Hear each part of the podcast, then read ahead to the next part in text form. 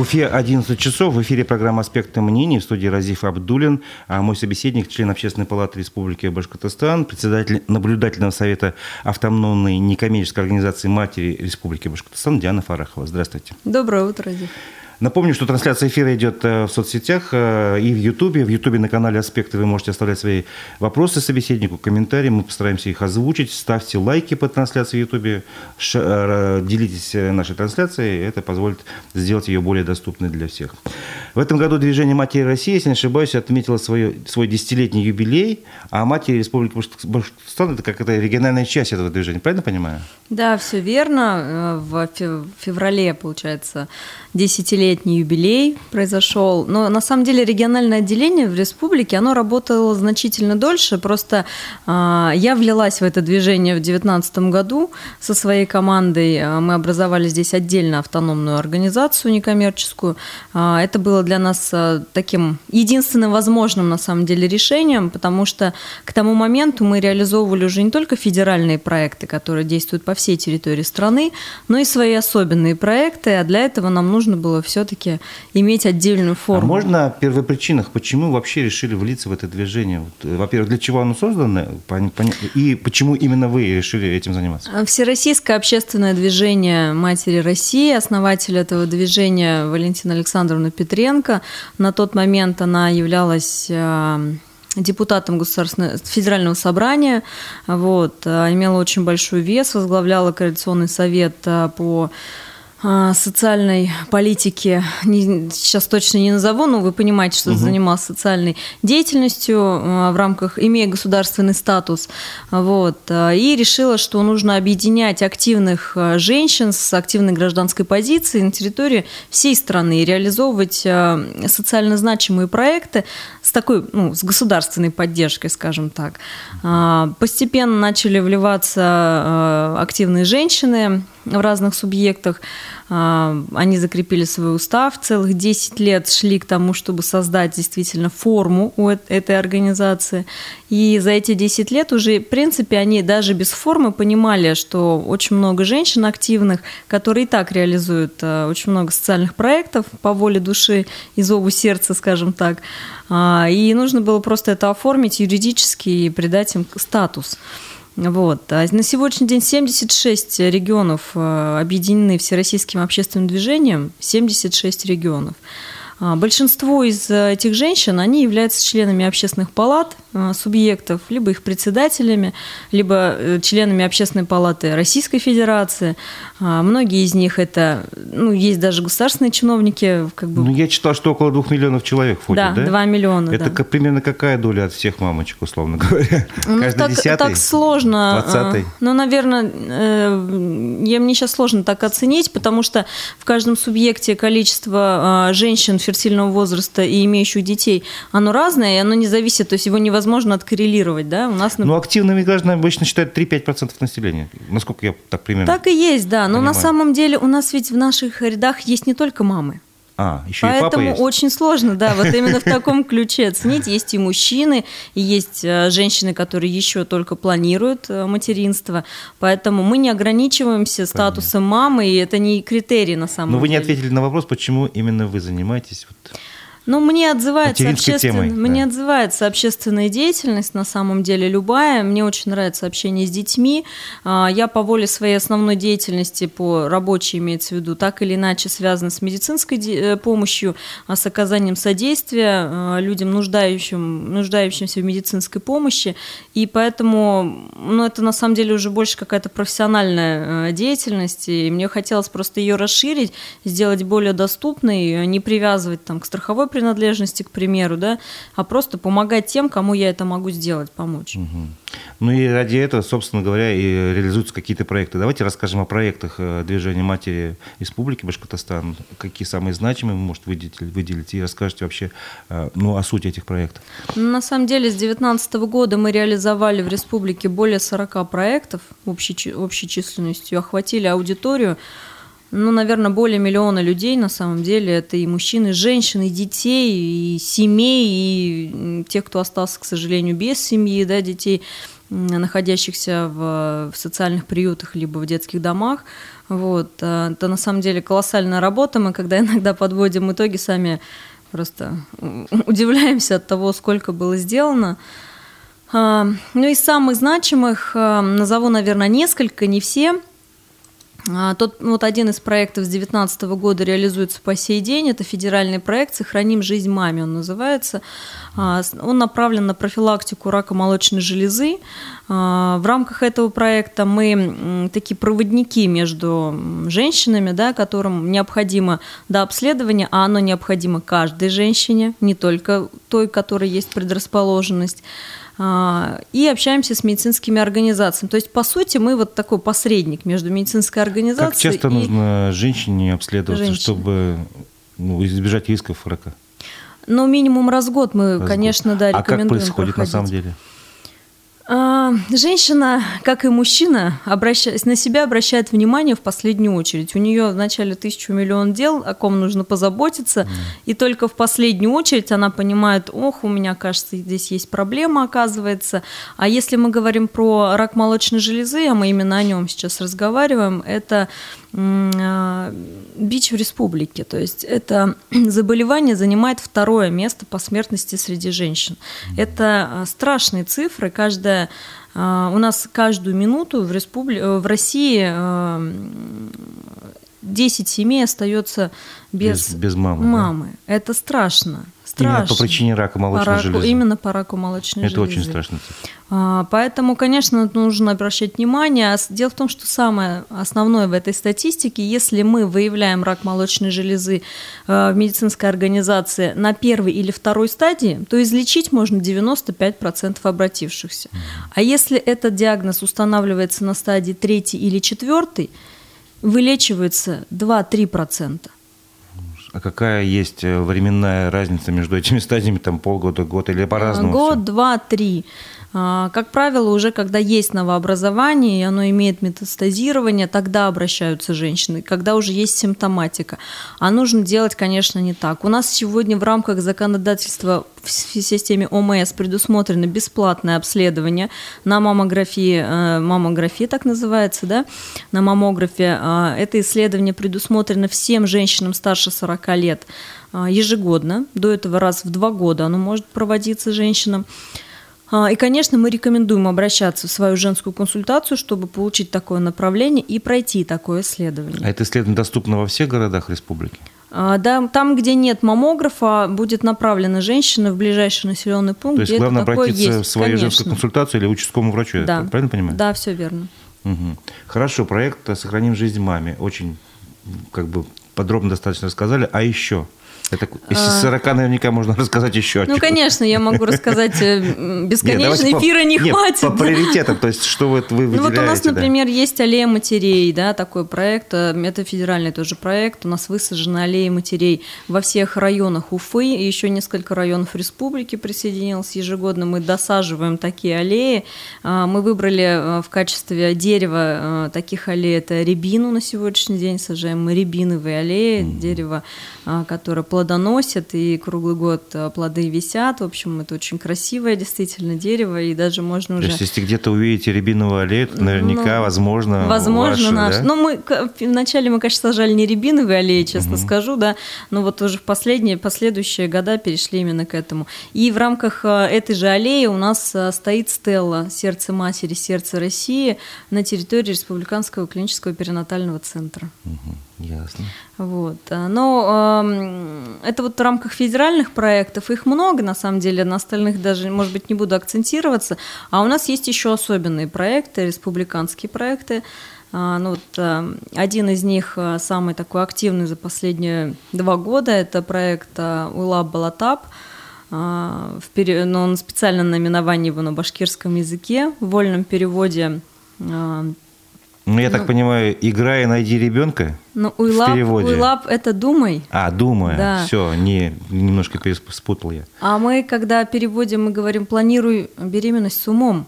Угу. То есть это вольный перевод такой. Собственно, в этом и суть проекта. А, мы говорим с женщинами, с молодежью и с мужчинами говорим о том, что все-таки беременность, она должна быть планируемой, она должна быть желанной.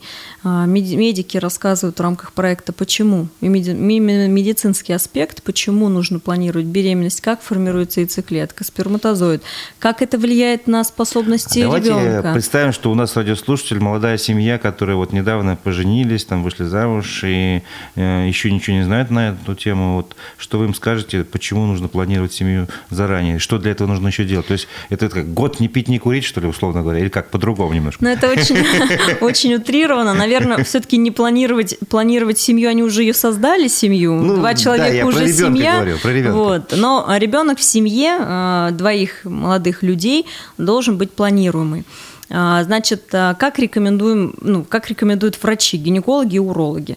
А, подготовка должна начинаться минимум за три месяца. Ровно столько времени формируется яйцеклетка в женском организме. Три месяца. Это минимальный срок, когда нужно, конечно, менять, начинать со своих при- привычек. Это, конечно, здоровый образ жизни. Мы не говорим сейчас нужно вот прям бежать в спортзал. Нет. Ну хотя бы начните с простых правил. 10 тысяч шагов. Это несложно. Прогулки это всего... на свежем воздухе. Конечно. Да? Вот э, мое каждое утро начинается с прогулки. Я отвожу ребенка в школу иду в парк э, до работы. У меня есть 40 минут, я обязательно хожу в парке быстрым шагом. А не бывает так, что вам лень, устали, не хочется, такого не бывает? А, бывает, но как только я выхожу через там первые 500 Проходит, да? метров, да, я просто понимаю, какое правильное решение приняла, потому что тело реагирует э, с благодарностью на то, что происходит. И я получаю такой заряд бодрости на весь день именно от того, что я прошлась на свежем воздухе. И я действительно рекомендую, это мой личный опыт, э, рекомендовать вот именно такие прогулки, неважно, утром или вечером, пройдитесь после тяжелого рабочего дня, вы тоже получите а, заряд на и совсем другие энергии, совсем другие, другое настроение для своей семьи, чем а, ваш негатив, например, тот, который скопился на работе.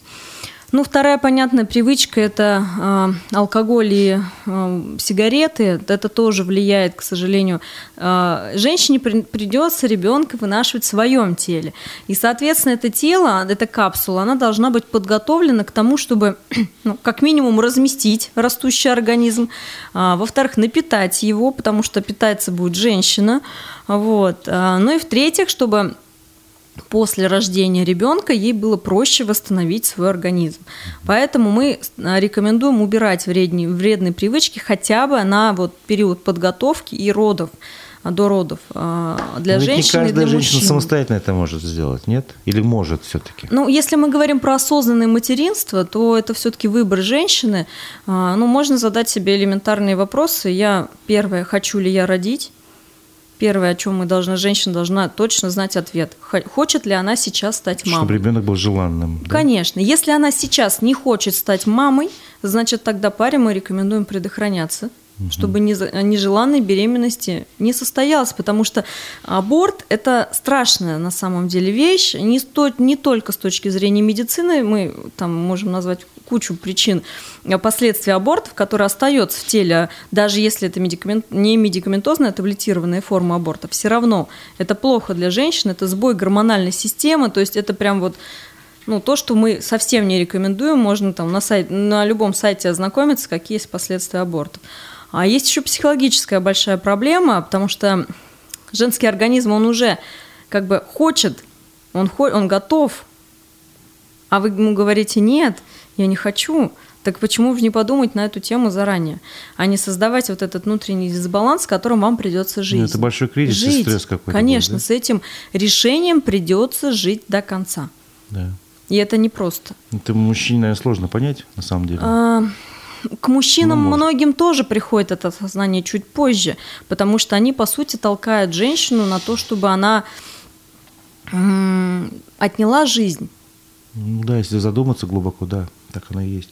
Хорошо, а вот мы поговорили об, об этом, да, что, допустим, вредные привычки нужно исключить и вести ну, двиг, двигательную активность, а что еще? Спать хорошо а, надо? Посетить нужно обязательно врача-гинеколога. Такой паре мы рекомендуем прямо паре посетить врача-гинеколога, потому что женщине необходимо будет пройти определенное обследование за это время, понять, что да, ее организм, он здоров, он готов к тому, чтобы а, зачать и выносить ребенка. Далее нужно, мы рекомендуем прям паре пройти санацию стоматолога, потому что лечить зубы лучше до беременности, во время беременности. Это весьма проблематично. Очень многие препараты принимать нельзя. нельзя да. Вот. А, ну и посмотреть ее гинекологическое здоровье, да, плюсом, поэтому именно гинеколог должен такие рекомендации давать. Вот и все. На самом деле ничего там угу. сложного-то нет в этом вопросе. Как идет этот проект? Проект идет успешно, он реализуется уже два года. Изначально он был направлен только на профилактику абортов, а далее мы когда начали общаться уже с аудиториями, выезжали по пилотным территориям, по пилотным районам, поняли, востребованность высокая, и нельзя ограничиться только пилотом, нельзя там исключить, потому что у нас был запрос очень большой от районов, которые не вошли в пилот, и мы поняли, что мы ну, не имеем права э, ограничить там в один район заехать, а в другой нет. А, поэтому решили, это грантовый проект, подали грант, выиграли его, поддержал нас глава республики в рамках этого проекта. И, собственно, перестроили мы проект, добавили туда планирование, добавили туда психолога, добавили а, социальных работников, потому что мы рассказываем женщинам и парам еще о том, какие социальные гарантии им предоставляет государство, для того, чтобы финансовые причины в рамках, мы говорим, если про аборты, вообще не было финансовых а, причин. Но и, и на самом деле их очень мало, основная причина вообще не финансовая, если женщина а уходит. Ну, либо, например, партнер ее не поддерживает, или Понимаете, женщина начинает думать о том, что происходит, когда уже все случилось. А задача нашего проекта нацелить, да, нацелить, на, вот задавать этот вопрос себе до того момента, когда вы вступаете в половую связь. Вначале задаем вопрос себе. А если мы говорим про молодежь, а молодежь это вообще уникальная у нас молодежь, я вот сама лекция именно для а, подростков читала, да, а, они так интересно рассуждают, девушки, они, например, молодые, они считают, что наступление беременности – это общая проблема. В смысле проблема? Это не разве несчастье какое-то? Нет, нет, если нежеланная беременность а, наступила, вот да, они говорят, это общая проблема, а, и ее должен решать партнер. Я говорю, а беременный кто? Партнер? Партнерша. А, а, ну, ну, как бы женщина беременна, ну, то да. есть вы. Тогда и проблема чья? А почему это вообще проблема? То есть вот когда мы начинаем разговаривать с ними, у них немножечко как бы правильно выстраивается эта последовательность, что вначале вопрос самой себе, да или нет, потому что мне потом с этим жить, с любым решением, которое я буду принимать. А после этого, э, в зависимости от того, что вы отвечаете, да, вы идете дальше. И вы со своим партнером должны вначале разговаривать. А есть какие-то рекомендации, в каком возрасте нужно вот рожать детей? Да, от гинекологов есть такие рекомендации. Абсолютное здоровье, ну, точнее не здоровье, да, правильно сказать, а готовность женского организма к вынашиванию и к зачатию а, и к рождению здорового ребенка – это с 19 лет. С 19 ну, ведь, насколько до я понимаю, сейчас средний возраст тех, кто рожает, сдвинулся вверх, планка поднялась. Далеко вверх, Чуть я бы даже не 30, сказала. Не в 30 да. лет, да, он, рожает. Он сейчас 27-30 лет да? как раз, да. И это... А вот это вот как сказывается на состоянии женщины, на ее здоровье? То есть э, вот это вот как большой разрыв, вот, ну, когда вот я... рекомендуют и когда ты на самом деле рожаешь. Ага, сейчас расскажу, да. Очень интересная тема тоже. Потому что там почему я ограничилась 19 до 22 лет? Старше 22 лет женщина уже имеет хронические заболевания. Серьезно? Да. Ну, любые, раз слышу такое. Любые. А, то есть, либо это ЖКТ будет, либо там... Ну, ну то есть, это, возможно, с разными причинами связано, но так оно конечно, есть, как бы. Это факт да. жизненный. У нас вообще на сегодняшний день, если мы к демографическим показателям обратимся, а, вот буквально последняя статистика вчера на Коалиционном совете, которая прозвучала, а, в республике за 10 месяцев а, по итогам проведенной диспансеризации профосмотров всего 17% имеют первую группу здоровья. То есть это люди с абсолютным здоровьем. Всего 17%. В целом по России этот показатель 24%. То есть мы не дотягиваем до него. У нас все остальные имеют группу вторую, третью и четвертую. Понимаете?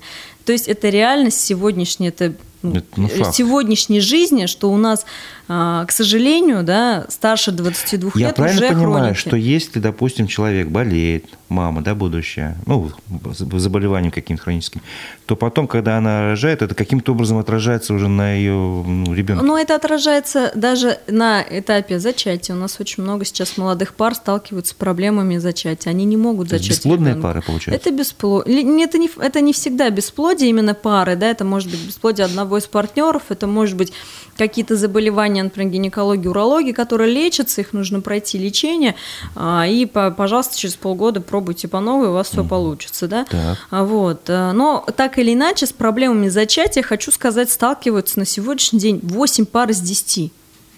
Ну, это как раз э, коррелируется с той статистикой, ну, которую сути, вы проводили, да. правильно? По сути, да.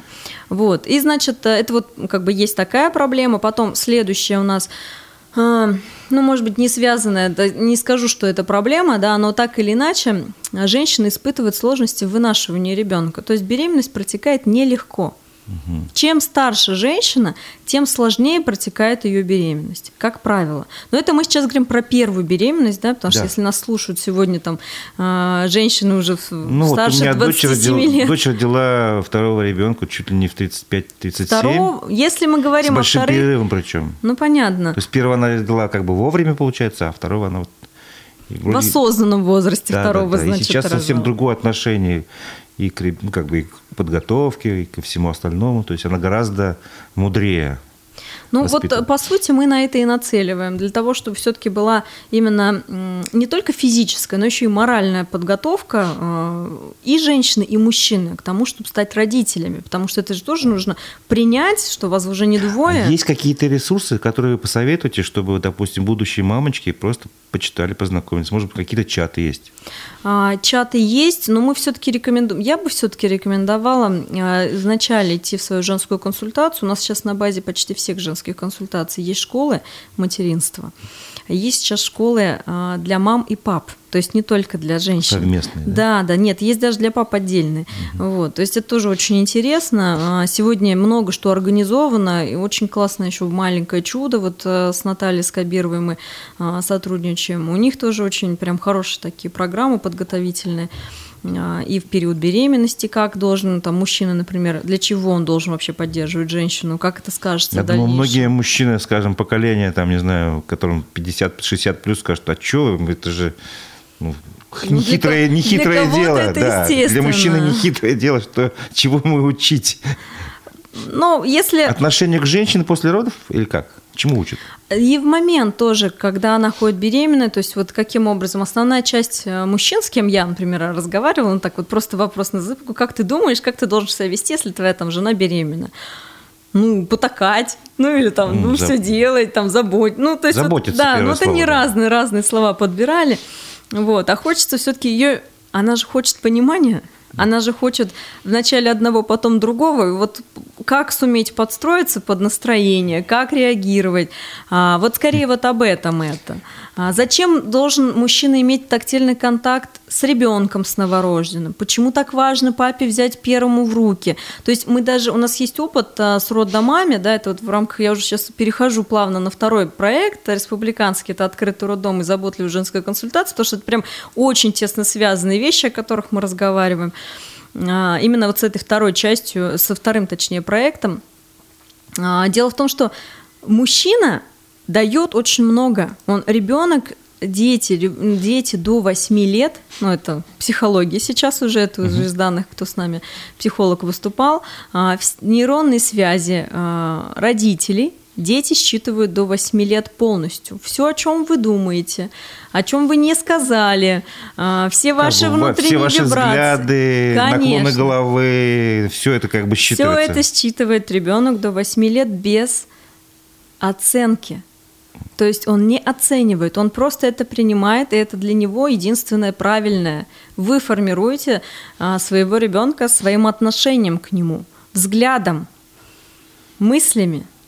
Ну, Нужно, конечно, задумываться. В голосе, что, да? Ну вот да, тут надо задумываться, что вы хотите от своего сына, если вы все время говорите, ну, папа у нас, конечно, не очень. Ну, у Ну нас да. же женщина также начинает, а, как правило, там, вот он там, вот он мне там. Зачем ребенку это? ребенок должен любить своих родителей, он должен не только маму, он и отца должен, должен брать с него пример, если это сын. Он должен вырасти мужчиной. Кого мы хотим в будущем воспитать? Мы же хотим, чтобы это был защитник, чтобы у него была опора, а он должен на кого-то равняться. На кого он равняется? Ну, который не очень. Ну да, это ну, же вот сразу, и все, так, сразу да. снижает все, все это. Понятно. А вы еще, э, помимо того, что работаете Mm. В, организации матери республики, вы еще являетесь членом общественной палаты. И там, насколько я понимаю, вы тоже входите в комиссию, которая занимается примерно теми же вопросами, правильно понимаю, там материнство. Э, ну, тут да, исходя из того, что мы умеем, да, так да. нас и распределили а по что комиссии. в общественной палате происходит? То есть вот как вы работаете? Вам кто-то обращается с какими-то проблемами, жалобами там или как? Это, это не жилетка такая? Ну да, такая. нет, но на самом деле у общественной палаты несколько задач. Во-первых, они, мы являемся э, институтом гражданского общества, то есть мы выражаем общество, мнение общества в целом на экономическую, социальную и любую другую государственную, там ту же самую а, политику, которая сегодня в субъекте складывается. А, поэтому эта деятельность, она прям напрямую да, коррелируется с деятельностью общественной организации, так как а, деятельность общественной организации, она как раз мнение да, женщин, имеющих детей, ну, так или иначе выражает. Поэтому общественная палата, она выражает мнение в первую очередь. Во вторую очередь, она имеет возможность принимать обращения граждан. Естественно, мы можем это принимать. Граждане имеют право к нам обратиться, задать вопросы любые, на любые темы абсолютно. ЖКХ, например, то есть уборка мусора, снега, очереди в поликлинике, да, то есть, э, ну, любые вопросы, все, что их не устраивает, где-то они не могут получить обратную связь, например, с профильного министерства, они могут обратиться в общественную палату и, так сказать, ускорить решение своего вопроса. А, у нас есть очень много комиссий по разным сферам. Ну вот а, та, в которую, в одну из которых я в две комиссии Давайте вхожу. я озвучу, вот, которую я как бы интересуюсь. Комиссия ага. по здравоохранению, социальной политике, благотворительности, вопросам семьи и детства. Ну да, по сути, вот она... Э, Это как бы основная все-таки Основная, ваша. да, комиссия. Почему я там? Ну, потому что в этих вопросах, во многих из них я являюсь экспертом. То есть я могу рассуждать, а не рассуждать, я могу помогать. какого-то интересного обращения, там, которое вот у вас может, либо в тупик поставил, либо, наоборот, вы смогли вмешаться в ситуацию и разрешить? Ну, наверное, сложно назвать какое-то уникальное да, обращение. Основное, в основном они однотипные, все эти обращения. Связаны они в основном с по медицине обращаются, не могут получить медицинскую помощь. Самые такие сложные вопросы, которые у нас возникали, это вопросы а, по детям, которые нуждаются в медицинской помощи не на территории субъекта. Вот. Ну, и... жители нашей республики, да? Да, жители нашей республики, когда эта помощь должна быть оказана в федеральных центрах детских. И вот а, вопрос был там связан с обеспечением транспортом. То есть а, каким образом мы должны там, нам надо раз а, в квартал ездить, да, перелеты дорогие, и, в общем, вот это вот вопрос возникал. И по части заболеваний уже принят законопроект, закон, точнее, в России о оплате дороги до места лечения. И это прям вот большой успех, э, считаем, потому что мы э, думали, искали все время, как помочь таким семьям, таким детям. Это либо только блокфонды могли закрывать, ну, либо да, мы там... какое-то точечное решение, но ну, не да, системное получается. Да, да, да. А это действительно как бы такая проблема.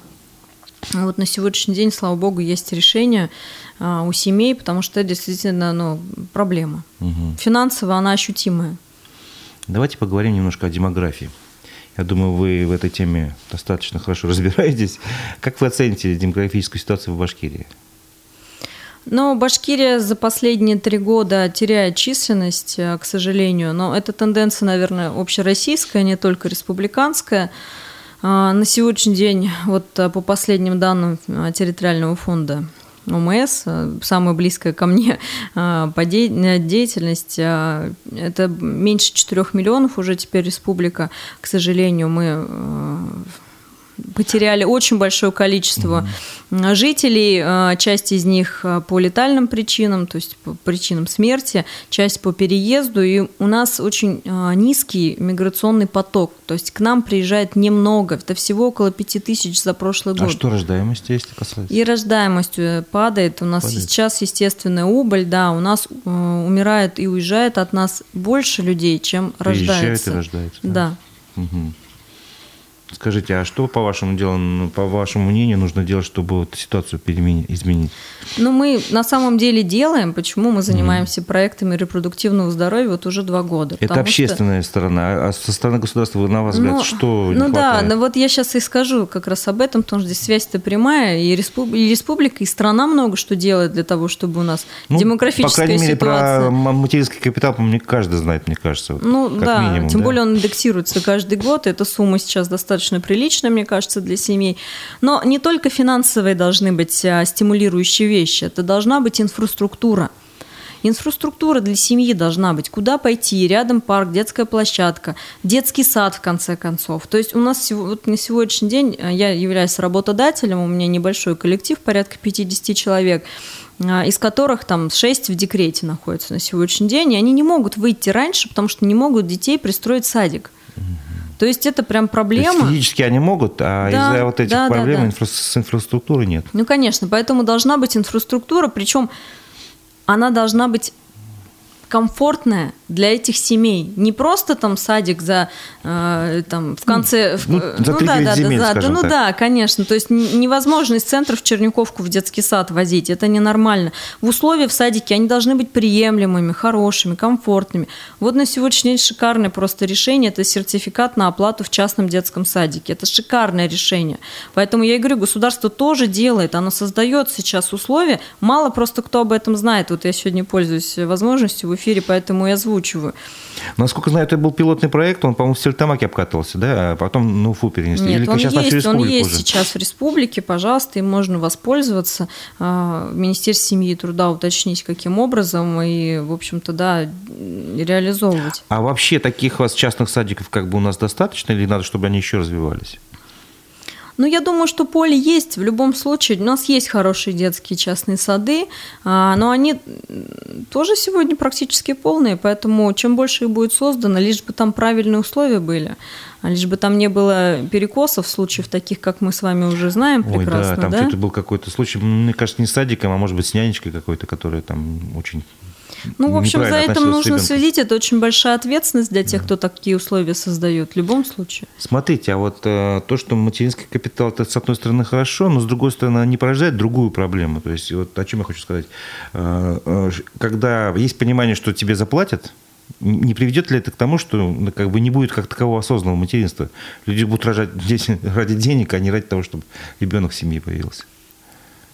Ну, вот я таких примеров не знаю. Нет, к этому не приведет, по-вашему? Это просто дополнительный стимул? Ну, на сегодняшний пример? день эта программа существует ведь не один год уже в стране. И такие бы примеры, наверное, были. Вот. Ну, это какое-то есть обывательское мнение, что, допустим, вот есть там семья, которая, ну, условно говоря, неблагополучная, там мама пьет или папа пьет, и вот они, как бы, условно, ради вот этих капиталов рожает как такие, можно больше детей. Тут не, тут не ради капиталов, ради пособий, пособий скорее да. всего, да. Но такие случаи были, есть и будут. Но это настолько единичные случаи, что их корреляцию я бы даже да, не брала. Я не брала бы их корреляцию. На самом деле это очень большая поддержка для нормальной среднестатистической семьи. Даже для семьи а, с хорошим достатком это хорошая поддержка. А что вы скажете насчет того, что вот молодая семья, ей нужно где-то жить? Да, это у нас есть действительно большая проблема, связанная именно с господ... Э, ну, сегодня тоже есть, кстати, господдержка в этой части. Это вопрос социальной ипотеки, да, с очень существенно прям сниженными процентными ставками. У нас тоже, кстати, из коллектива несколько семей молодых воспользовались социальной ипотекой. Действительно говорят, что это ну прям... А программа жилстройсбережения, она в эту сторону немножко не, не влияет? Не там же есть очередность, где mm-hmm. жилстрой, там очень большая очередность, и э, вот все, что связано с очередями, я лично не приветствую, потому что это всегда... Ну да, Ты живешь годами в ожидании, да, это не норма, не для семьи, это ничего хорошего не доставляет. Проще рассчитывать на свои силы, все равно у нас сегодня молодежь, она стремится так или иначе жить хорошо, то есть работать. Вот. И социальная ипотека в данном случае, мне кажется, более существенный инструмент для того, чтобы решать жилищные проблемы. Угу. Я бы хотел, чтобы вы прокомментировали случай, который вот недавно буквально стал достоянием гласности. Э, в Башкирии врачи спасли от верной смерти беременную жительницу из Октябрьского. Слышали, наверное, об этом или не слышали? Там э, я напомню... Кардиоцентре, который? Напомню сейчас радиослушателям, что зрителям аудитории нашей. Э, женщина в Октябрьском заболела бактериальной пневмонией еще во время беременности, однако к врачам обращаться не стала и о своем состоянии умолчала. И вот эта инфекция потом сделала такие осложнения, что у нее практически все органы отказали. Я так понимаю, во время родов ребенок родился, и ребенок оказался в опасности, и она сама. Ее пришлось вести на вертолете, на самолете э, сюда, в Уфу, и здесь как бы с помощью коллективных усилий четырех больниц ей спасли жизнь, а в Октябрьском, соответственно, спасли жизнь малышу. Вот в чем дело? Почему женщина не сказала об этой инфекции своей во время беременности? Что происходит? А, ну, Частный случай, наверное, очень сложно будет Я понимаю, тем более детали мне. вы не знаете всех. А, ну, может, э, предположите. Да и, наверное, и СМИ не знают всех деталей э, этих случаев, этого случая конкретного. Поэтому, может быть, просто на примере этого случая разобрать в целом, почему э, во время беременности женщина может не сказать о том, что она плохо себя чувствует. Ну, во-первых, пневмонию, честно вам скажу, она могла ничего и не говорить. Если она сдавала регулярно анализы, а пока она беременна, она должна их сдавать, то а, ну, врач он должен был увидеть, что что-то не так, что идет э, дисбаланс, есть э, проблемы. А, их видно в анализе крови, это видно. Вот. Это первое, на что нужно обращать внимание. Вот. А второе, ну, пневмония, мы тоже понимаем, да, это температура, это э, легкие, значит, в полную силу не работают. Ну, тоже элементарно можно было, конечно, бы на приеме этого, это заметить, если бы приемы проводились. Здесь вопрос, посещала ли она врача, Возможно, да. а ходила ли она, а сдавала ли она анализы. Ведь у нас программы госгарантии предусмотрено это все. То есть это бесплатно, не нужно за это платить деньги, нужно просто прийти и сдать там, мочу и кровь, это ничего сложного в этом нет. А, поэтому я здесь просто могу порекомендовать всем женщинам, находящимся в положении, обязательно посещать своего гинеколога, следить за своим здоровьем и при малейшем а, плохом самочувствии обязательно уведомлять своего врача. Угу. Вот вопрос от нашего слушателя. Только у нас в республике бесплатное ЭКО. Правильно ли это? Я, во-первых, не знаю, бесплатно оно или нет. Ага. И второй Хороший вопрос, правильно вопрос. ли это? Хороший вопрос, прокомментирую. Спасибо большое. Вообще программа Экспо, Экспо корпорального оплодотворения. Это программа общегосударственная. У нас просто выделяются нашей территориальной программой а, дополнительные объемы на проведение этой процедурки, процедуры в рамках, ЭКО, а, в рамках ОМС. Угу. На следующий год это порядка 1700 случаев, да, когда такая помощь будет оказана в рамках программы. Ну и плюс у нас не только полное ЭКО включено, у нас еще включена программа переноса эмбриона. Это более усеченная программа для некоторых пар. Э, именно она рекомендуется, она дешевле, и на нее тоже определенные средства республика выделила. Угу. Вот. А, воспользоваться ей можно, для этого нужно стать на учет женской консультации, подтвердить статус бесплодия. А, у нас четыре признака, все четыре, они вошли в программу, три из них женский, один мужской.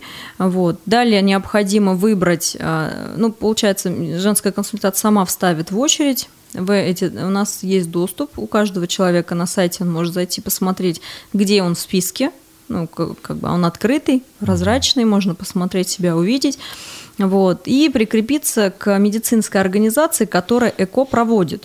У нас в республике э, ЭКО на сегодняшний день, ну, насколько последнюю посмотрю, теперь программа в этом году, она еще на утверждении, до конца нет ее, сейчас э, в Госсобрании находится на утверждении, э, вот, на этот год. Было пять медицинских организаций, кто может проводить ЭКО. Один из них это государственный наш республиканский перинатальный центр, и на базе МРГЦ проводятся процедуры. Либо это частные клиники «Мать и дитя», а, клиника здоровья женщины и мужчины. А, Фомина сейчас называется, многие так э, знают ее. Это клиника, о, господи, как же она называется, сейчас скажу. Вспомните, где территориально Да, находится, с- может, вспомните, как называется. Да, забыла название, но тоже частная. Но весь список открытый, Да. он есть на сайте фонда.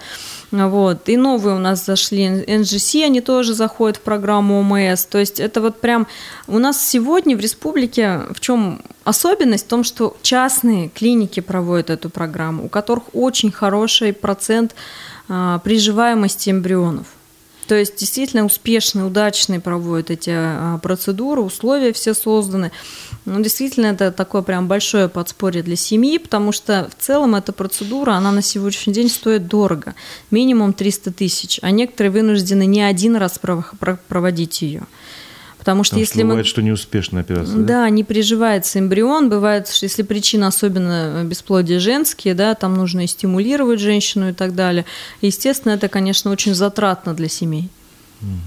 Это такие золотые дети, мы их называем, ну, в- во всех смыслах золотые, потому что это Кто-то пары. отслеживал, как эти дети потом растут, развиваются? Да, я сейчас скажу об этом. Я просто хочу сказать, что вот именно эти пары, нам бы учиться у этих пар, у которых есть проблемы. Потому что вот у них это беременность, Ну, они эти дети, желанные, они да? желанные сто процентов, да. Они настолько вот трепетно относятся к таким детям, они их обожают просто, и вот, ну вот, а, ну просто уникально, до мурашек даже рассказываю, просто сама у меня очень много таких знакомых пар, вот, хорошие дети, здоровые дети, Это здорово. Прекрасно они растут, все с ними под- тьфу-тьфу, просто очень много среди таких а, переносов а, двойни рождаются там. Потому что, как правило, в переносе два эмбриона пересаживают, а, чтобы выжил хотя бы один, а выживают оба. Вот. В Это общем, интересный факт. ну Да, очень много, Интересный это факт. правда. А очередь большая? Да, на сегодняшний день потребность республики в разы выше, чем те финансовые возможности, которые выделяются. Около года сейчас ожидания по ЭКО. Около года. На сегодняшний день уже около 2000 пар стоят в очереди, а у нас 1700 квот выделено на год. Понятно, понятно. А там нужно подготовку, там нужно... Ну, то есть очередь, да, длинная. Сегодняшний день это большая очередь. Но тем не менее как-то решается проблема. А вот это вот тоже вопрос был задан, это только в нашей республике? А, В целом по ПФО мы мониторили. У нас один, один из самых больших а, выделенных объемов от республики. А, Вот соседи мы смотрели, у кого-то 1200, где-то 800 квот только выделяется. Соседний ПФО, имею в виду регион. У нас в целом показатели очень даже неплохие. Ну, я думаю, вопрос правильно, неправильно, он сам собой отпадает, вы уже ответили на него. Ну да. Разумеется. Хорошо. А, Может быть, вспомним еще про проект «Открытый дом» и «Роддом» и «Забот для женской консультации», потому что мы его как-то вскользь немножко прошлись. Ну, по сути, значит, что мы делали в рамках проекта? А, Это было задание, скажем так, э, Координационного совета по семейной государственной политике разработать такую концепцию. А, Она общероссийская на самом деле, а, предложил ее ОНФ в свое время, только там предполагалось только открытый роддом. И при этом это был общественный проект исключительно.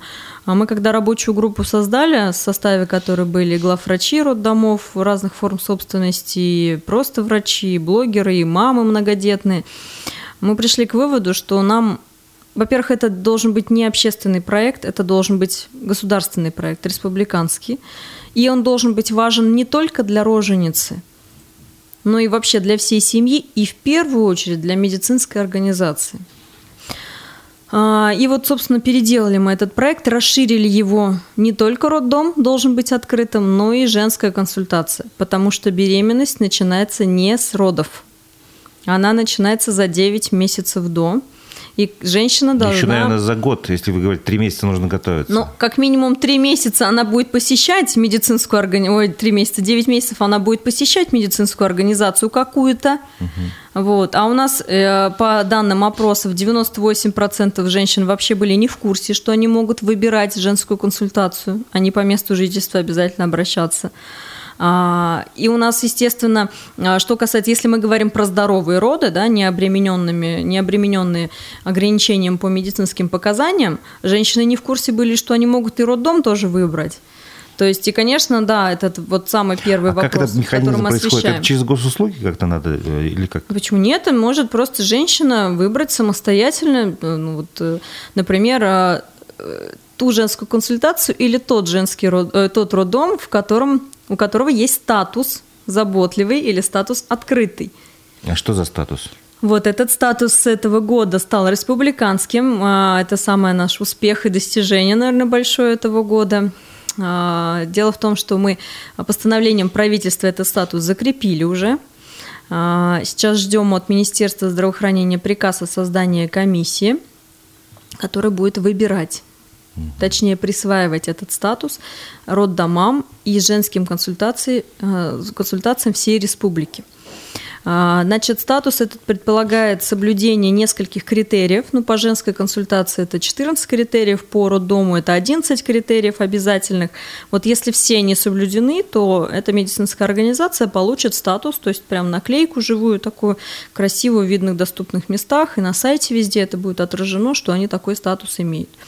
Ну, из таких самых простых я назову, чтобы сейчас как бы эфир не загружать. Да-да-да.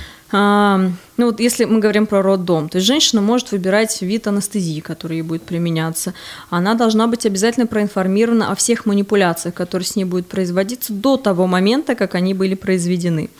А у нас по факту происходит сейчас не совсем так. Да. Вот. Она может отказаться от необязательных процедур. Но сейчас их озвучивать не буду, женщины точно поймут, о чем я. А, значит, а, это доступность, а, возможность партнерских родов, например, участие мужчины в этих родах, но с соблюдением санэпидем режима, который будет действовать на тот период. Но сейчас мы все-таки идем к тому, что ну, сейчас как бы снижается, да, да, да, да, да, полегче становится и так или иначе партнерские роды возможны. Это посещение женщины в роддоме, это возможность доступа на автомобиле туда, когда ты ведешь роженицу с вещами, а тебя не пускают на территорию. Многие мужчины наверняка сталкивались с такой ситуацией. Это наличие парковочных мест возле роддома, когда ты приехал вещи привезти. Ну, такие простые, элементарные вещи, которые, ну, это факторы открытости этой медицинской организации. По женской консультации то же самое, но плюсом там есть это наличие школ онлайн, это наличие дня открытых дверей в женской консультации и в роддоме. Это обязательное информирование женщин о том, в, каким, в каком роддоме она может рожать, куда она может обратиться. То есть, естественно, эту информацию она в женской консультации должна в первую очередь посетить, получить. Вот. Ну и многое другое, самое основное назвала. Ну и вообще медперсонал в таких организациях, имеющих статус, имею в виду, он должен быть расположен к своим пациенткам.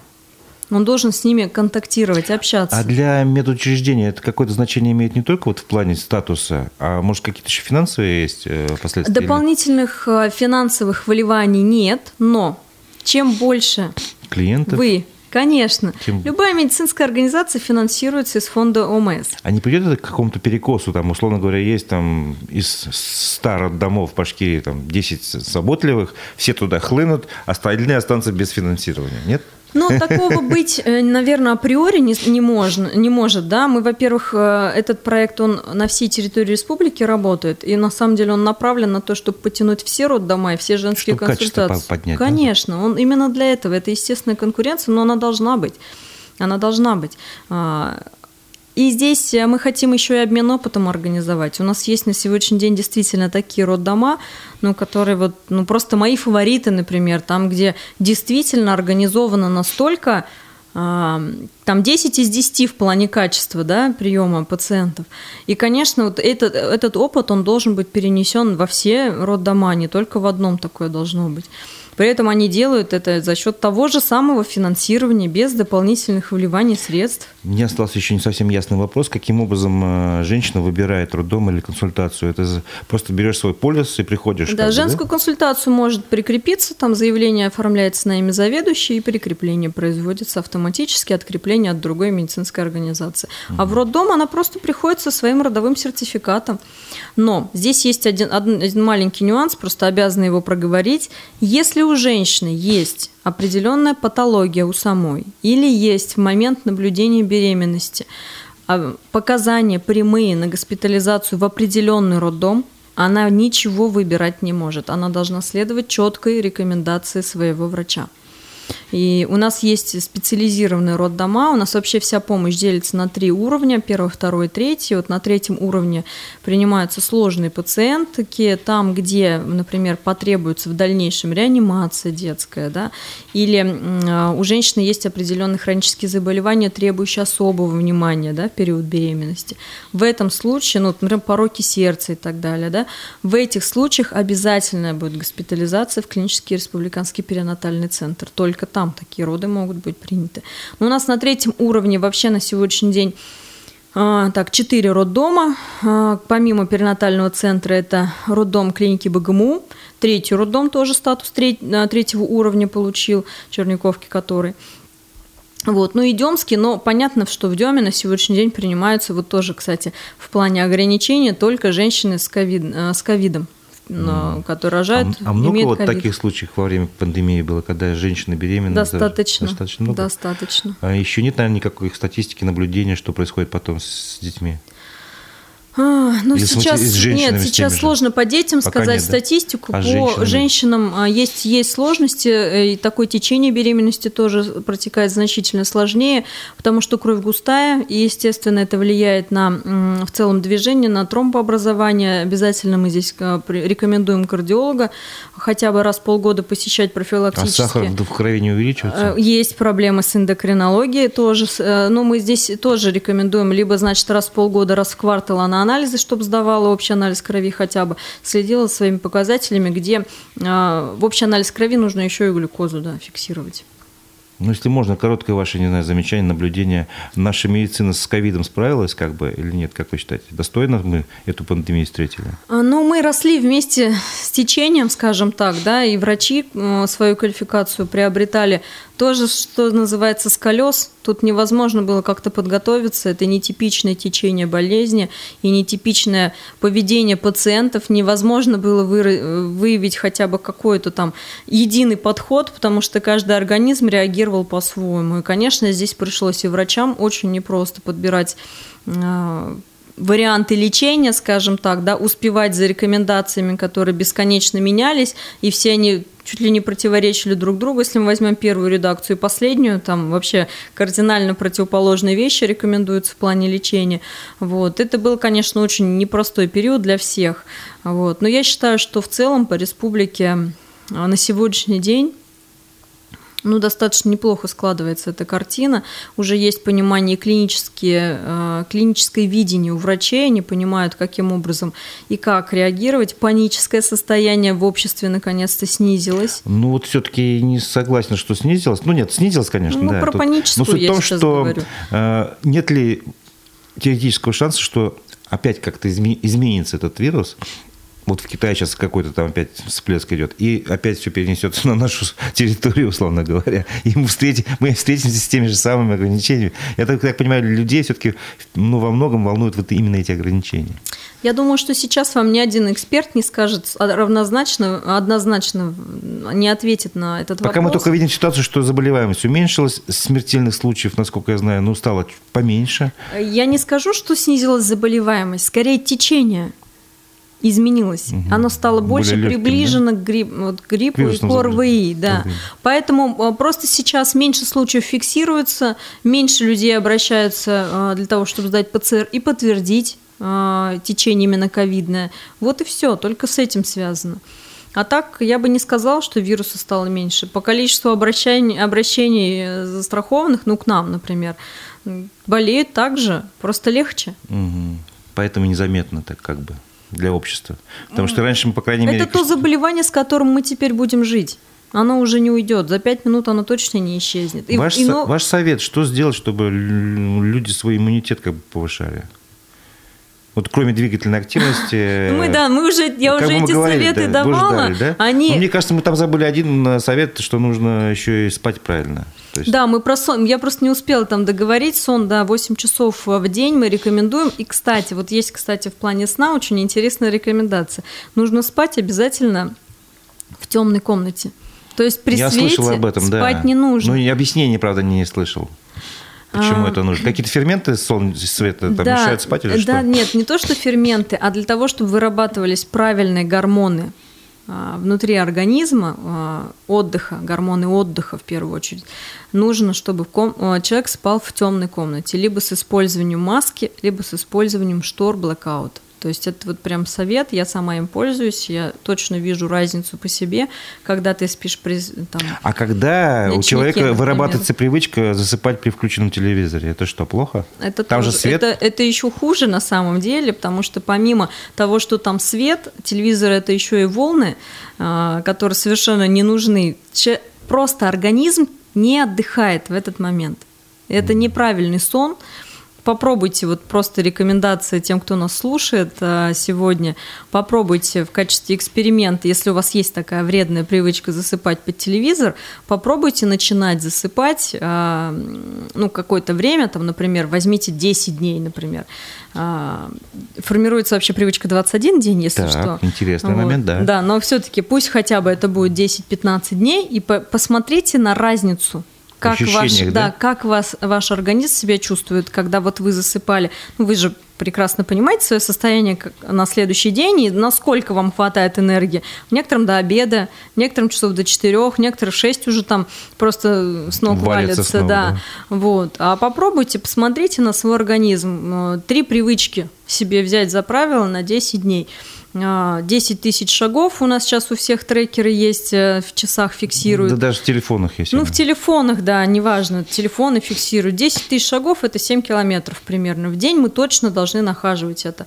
А, пить воду мы не пьем ее, как 2 правило. литра в день, да, минимум? Ну, полтора хотя полтора бы. Ну, хоть, как минимум утро начинается стакана Ну, тут воды. любой человек, который любит кофе, спросит, а кофе входит в этот состав жидкости или нет, нет не считается? только вода. После кофе вообще рекомендуется минимум минимум стакан воду, воды, да. да, выпить, потому что кофе сушит, нужно обязательно восполнить влагу в организме. Вот. А, И третье? Ну, вот третий момент – это сон. Правильно спать. И просто посмотрите на свое состояние кожи, тела, энергии внутри. Вы почувствуете разницу, это сто процентов. Я советую еще раз повторить вот это правило. Значит, ребята, кто нас слушает, попробуйте 10 дней хотя бы, да, ходить в день 10 тысяч шагов, э, спать правильно, в темноте засыпать.